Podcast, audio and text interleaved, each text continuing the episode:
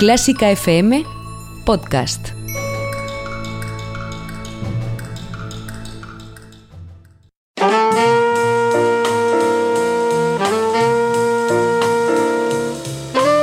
Con el jazz hemos topado. Con Carlos López.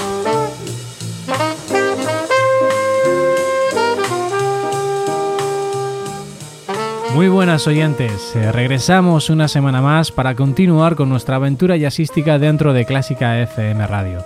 Hacía ya un tiempo que no teníamos jazz en primera persona, así que hoy ya tocaba, manteniendo las distancias, pero aprovechando la tecnología para poder charlar con el pianista, compositor y arreglista madrileño Moisés Sánchez. En breve, comenzamos a disfrutar con la música de su último trabajo. En Clásica FM cuidamos a nuestros mecenas. Por ello, ofrecemos descuentos en decenas de productos y conciertos en establecimientos y festivales asociados.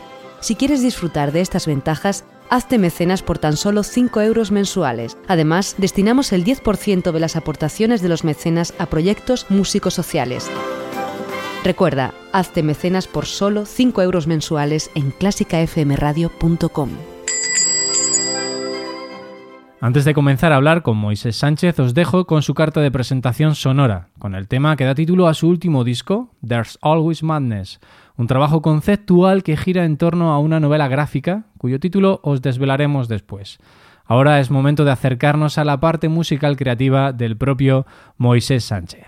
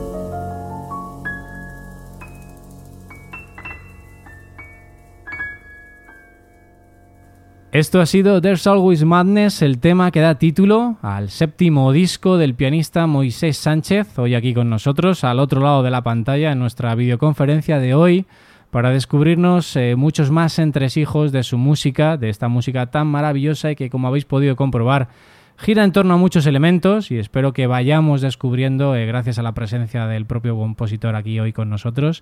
Muy buenas, Moisés, bienvenido a Clásica FM. Hola Carlos, nada, un placer estar aquí contigo. Pues nada, y bienvenido a Con el Jazz hemos topado. Muchísimas gracias por compartir tu tiempo eh, y tu música eh, con todos nosotros. Vamos a situar... hombre, gracias a vosotros por la invitación. Voy a situar un poco a los oyentes y voy a hacer una breve presentación eh, pues de uno de los músicos más importantes de nuestro país y también del jazz europeo. Y yo creo que Moisés podría haber sido entrevistado en cualquiera de nuestros programas, porque encaja en el jazz, encaja en la música clásica, en la música contemporánea, en el rock sinfónico también. Así que si nos concedes tu tiempo, te veo siendo un habitual de nuestra joven emisora. Así que bueno, para empezar y haciendo un poco honor al título de, de este último trabajo que acabas de publicar, ¿cómo estás encajando este golpe de locura que nos invade? Hombre, pues supongo que como todos, ¿no? Con, con, muchas sensaciones, ¿no? con incertidumbre, con miedo. A veces me levanto y tengo esperanza y, y, me mm, afronto el día más calmado, ¿no?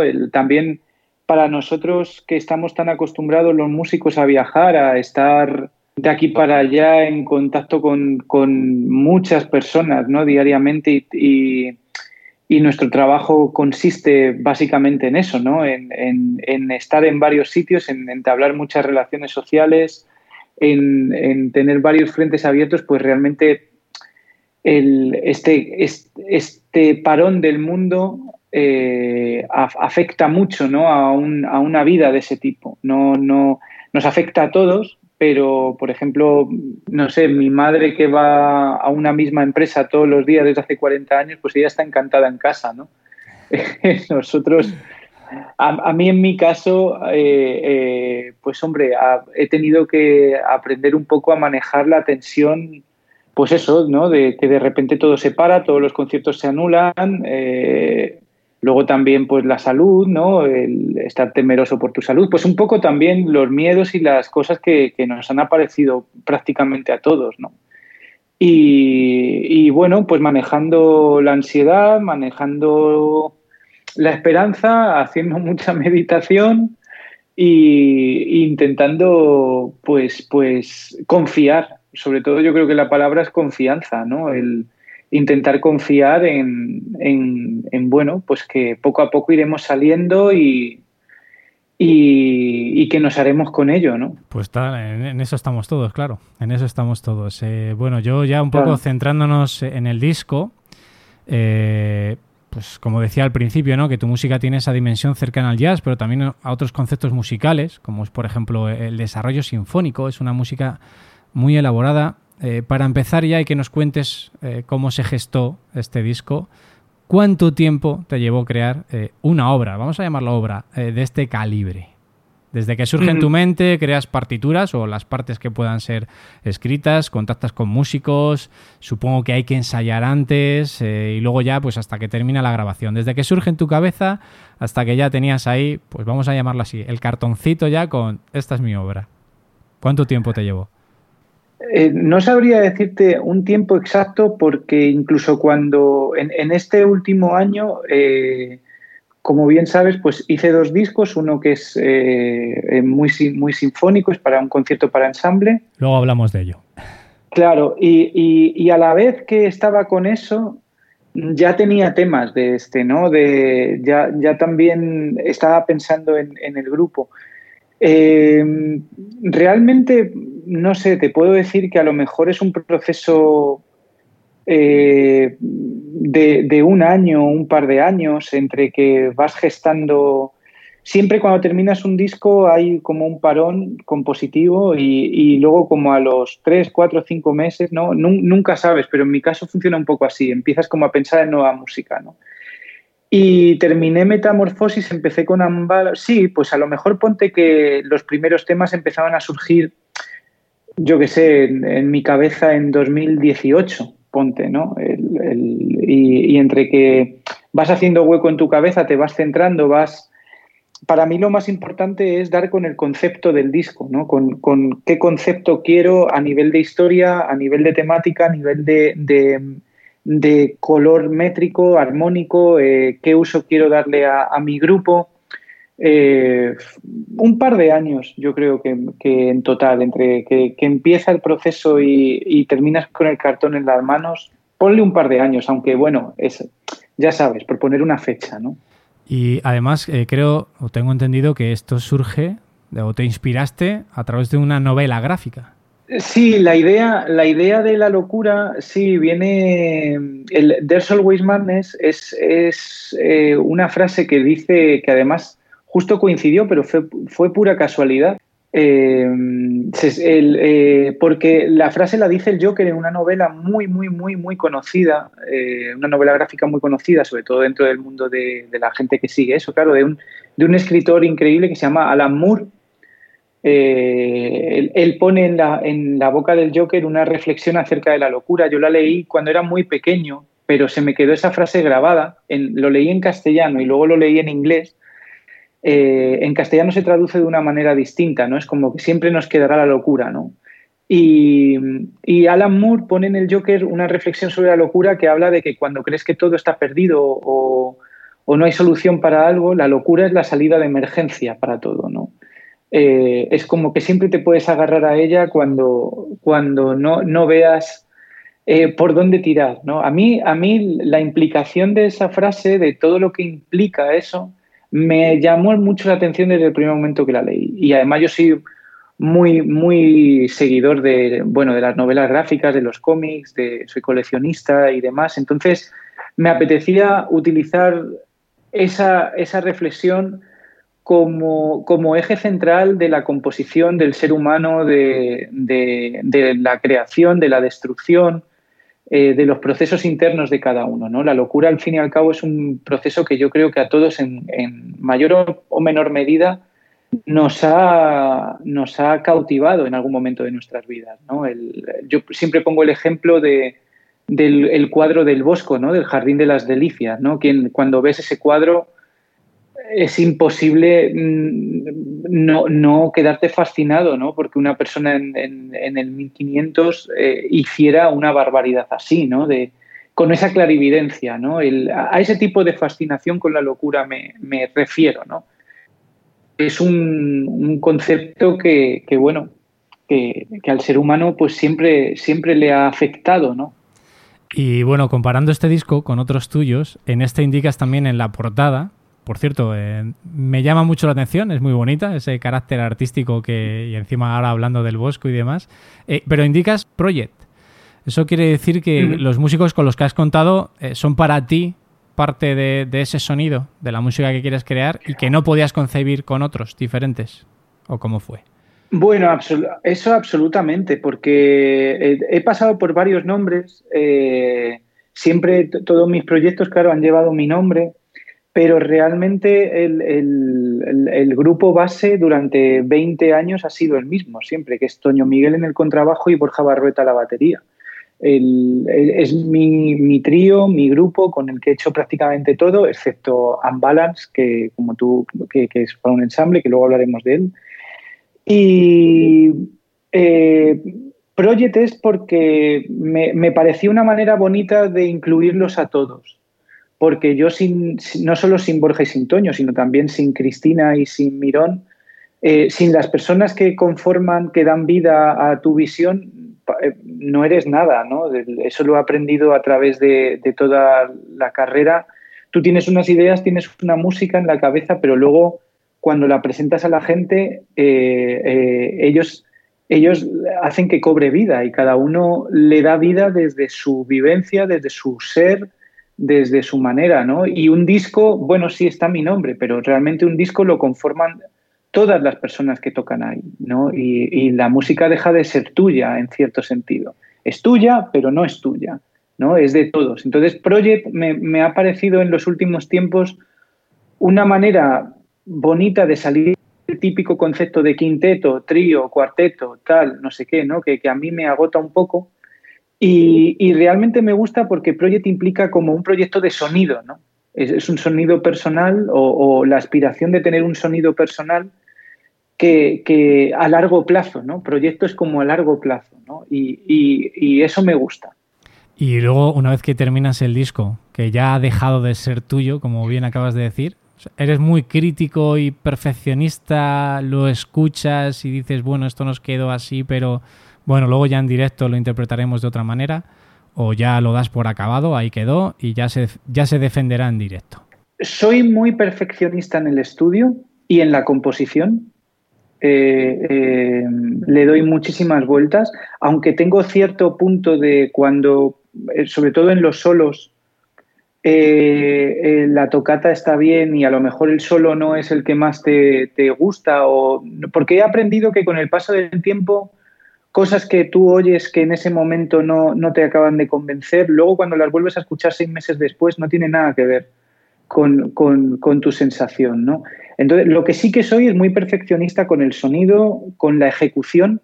Me gusta que la ejecución sea impecable, ¿no? de, que las, las ideas las dificultades técnicas, las complejidades del tema, la concentración en el tema, porque como has visto son temas largos, que eso esté, que la concentración esté, que la dirección del tema esté, que las dinámicas estén, o sea, que el discurso que, que, yo he ideado eh, eh, se respete. En ese aspecto soy muy obsesivo, ¿no?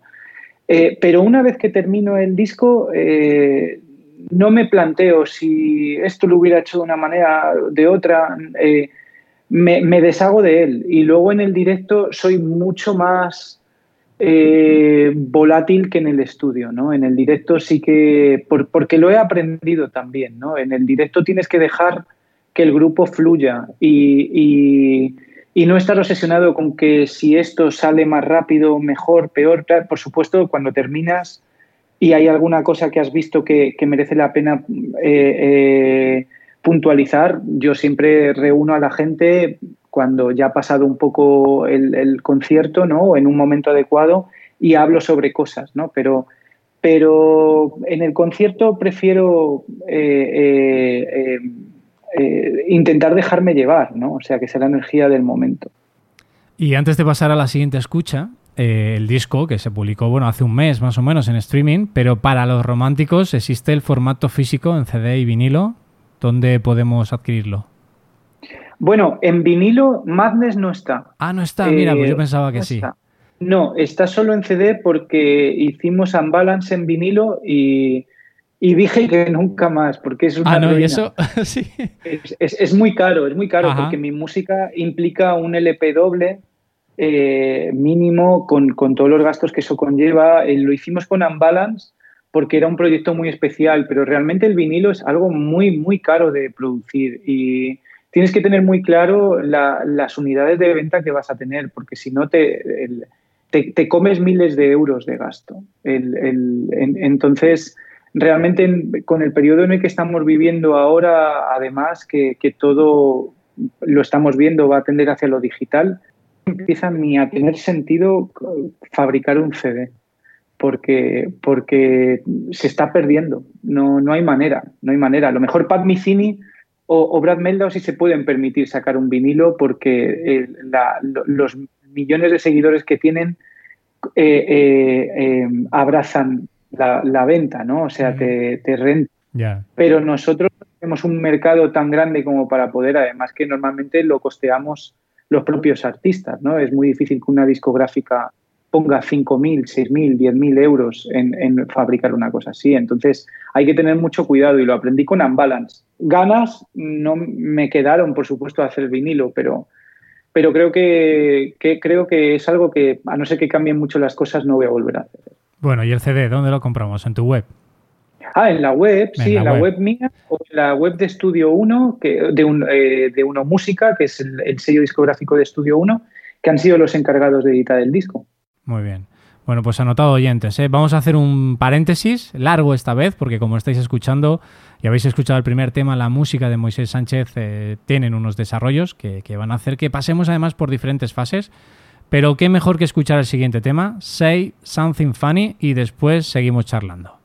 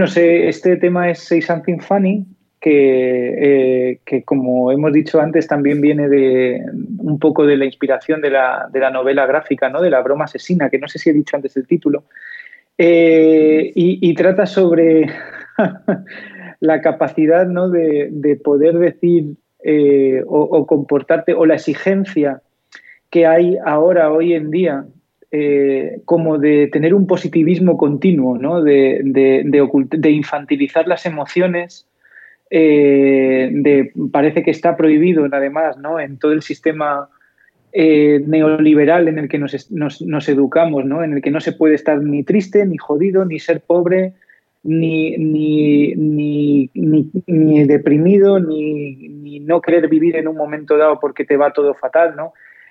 Un, poco eh, exagerándolo van, van por ahí los tiros, ¿no? Es como me imagino cuando hacía este tema, porque hay una melodía que es como muy triste, que es la del principio, luego como una parte tranquila en el medio y luego empieza a despegar con el solo de piano, ¿no? Como el solo de piano tiene mucha rabia, es como, como la persona aquella que dice, bueno, pero ¿por qué cojones no tengo que decir algo gracioso, ¿no?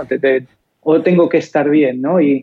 Y el tema termina con mucha fuerza como decir, bueno, voy a sacar mis emociones porque eh, eh, eh, porque las emociones están para eso, para mostrarlas, para sacarlas.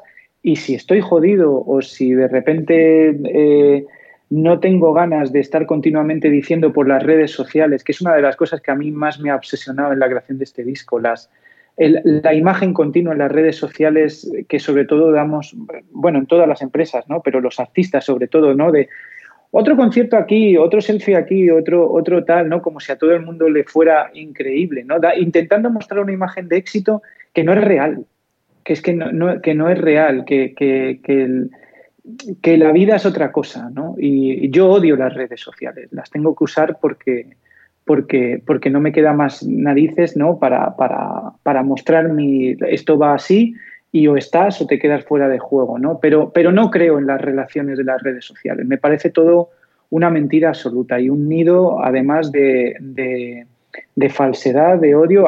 por supuesto, siempre hay gente que pone cosas interesantes, ¿no? Eh, faltaría más.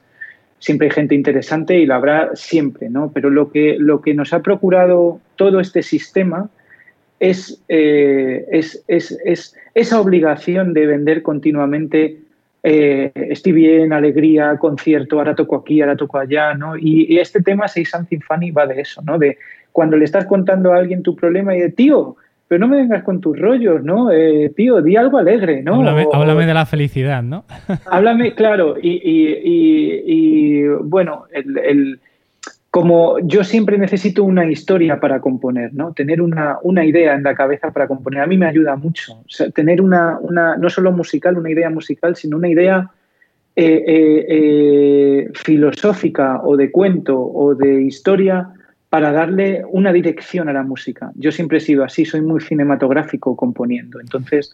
Eso te iba a decir, que escuchando tu música y, poniendo estos antecedentes que acabas de hacer, o en este caso eh, después de haber escuchado la música, da la sensación de poderte imaginar muchas cosas. Da la sensación de que cualquiera de estos temas de este disco encajarían perfectamente, hasta en la película Joker, ¿no? que lo has comentado, o en cualquier otra película que, echáramos mano de ella, ¿no?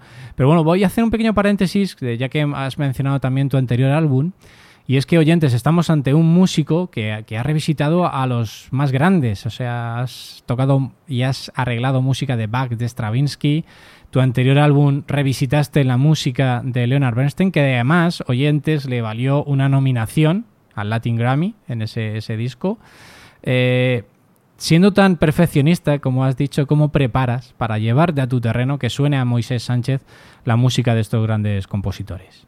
Pues eh, la verdad es que, eh, sinceramente, sale solo, ¿eh? porque no lo puedo evitar. O sea, quiero decir que veo la música, pero luego yo tengo un proceso compositivo, una visión armónica de, eh, de, la música a la que me enfrento basada en, mi, pues, pues, mi estudio de la composición, en mi manera de improvisar, en, en, eh, diversas técnicas compositivas ¿no? en el, que estudias y, yo tengo una visión de la armonía, por ejemplo, muy de superposición de politonalidades, triádica, muy basada en, Bartok, por ejemplo, ¿no? en Bela Bartok. Eh, luego me sale el rock sinfónico por todos los lados porque marcó toda mi, infancia, ¿no? sobre todo Génesis, ¿no? toda la época de Peter Gabriel, porque mi, mi, padre era muy fan de todo aquello. ¿no? Y luego también me tiré muchos años eh, eh, escuchando al Pan Mithini Group, ¿no? todos aquellos temas largos con, con los arreglos sinfónicos de Lyle Mays, que para mí eran una maravilla, ¿no? Y, y luego me gusta el rock, me gusta Radiohead, me gusta la electrónica, me gusta Björk. que em, o sea, al final, al final cuando empiezas, a mí no me cuesta sacar mi, mi, ser, lo que me costaría es no sacarlo. Porque yo siempre he luchado mucho por, por poder mostrar mis colores, ¿no? O sea, mi visión. Entonces, eh, estoy entrenado en y también desde el principio he tenido prácticamente mi propio proyecto. Estoy, muy acostumbrado a, ser yo. a mí lo que me cuesta es no ser yo, me cuesta todo lo contrario, ¿no?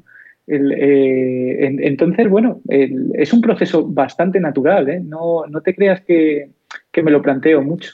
¿Y de estos eh, compositores que has revisitado, con cuál te quedarías? ¿O cuál ha sido el que o más trabajo te ha dado o más alegría te ha dado?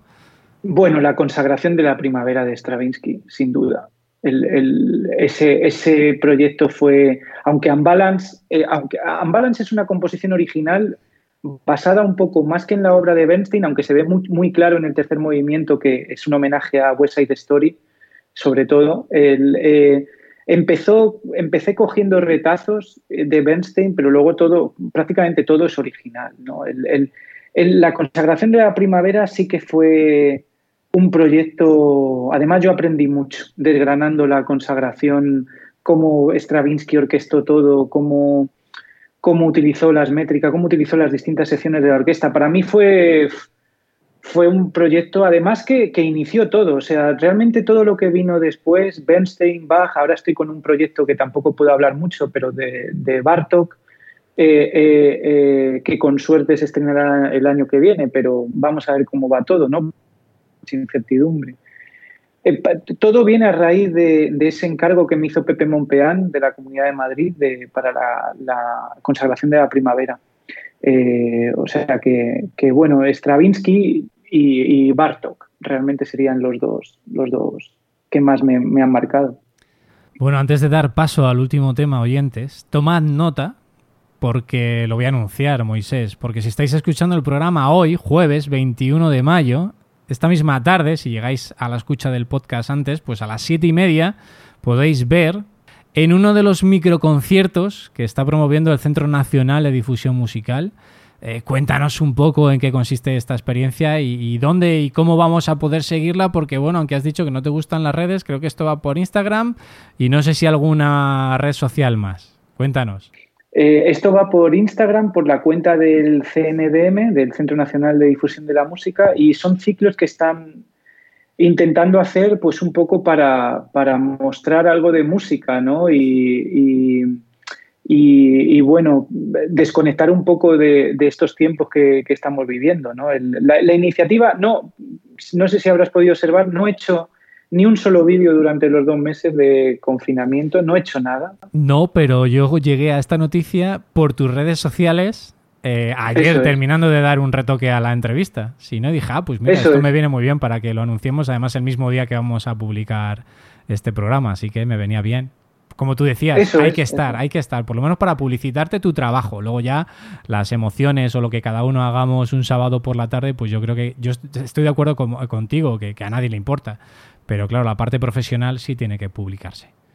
No, no, es absolutamente inevitable. O sea, o estás o, no existes. Eso es así. la cuestión es plantearse si realmente es tan importante no existir.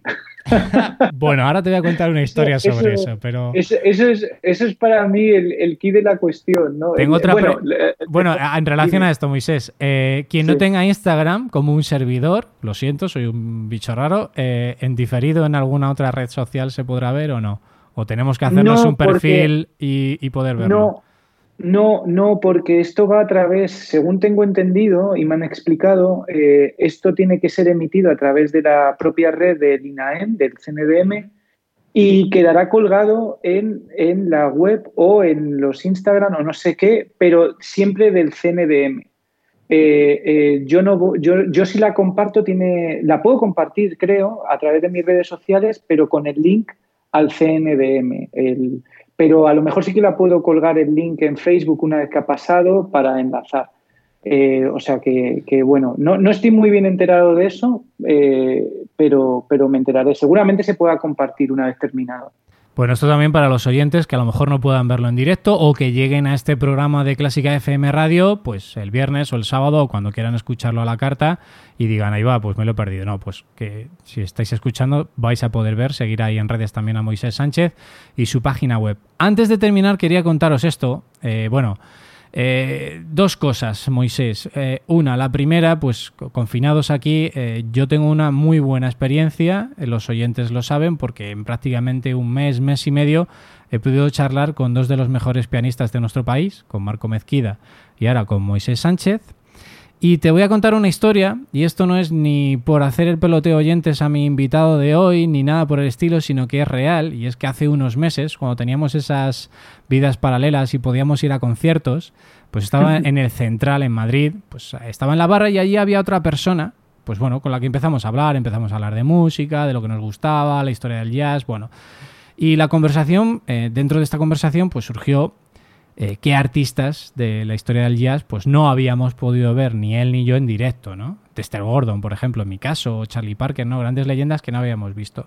Y él me dijo lo siguiente.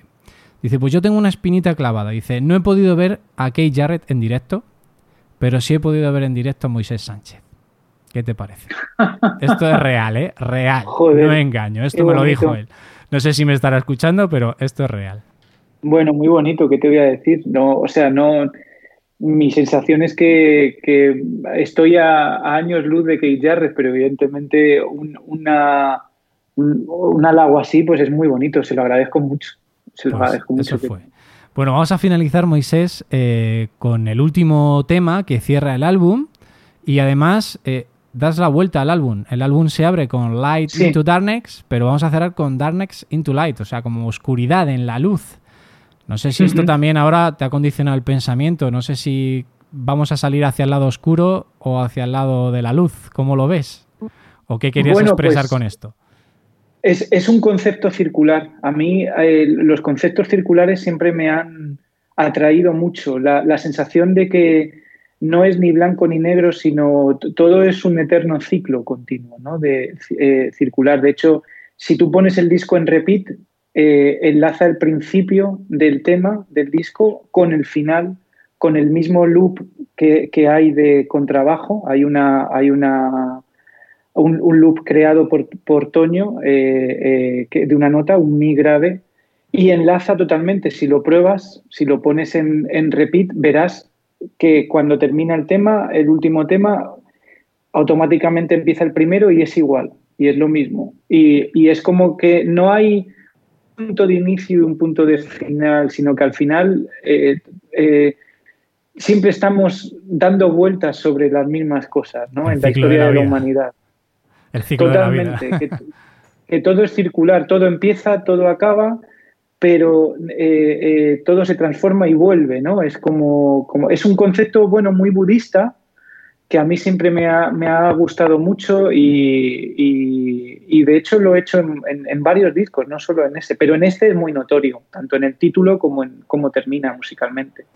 Moisés, muchísimas gracias por haber estado hoy aquí con nosotros. Un fuerte abrazo y bueno, ojalá que podamos tener más encuentros en un futuro.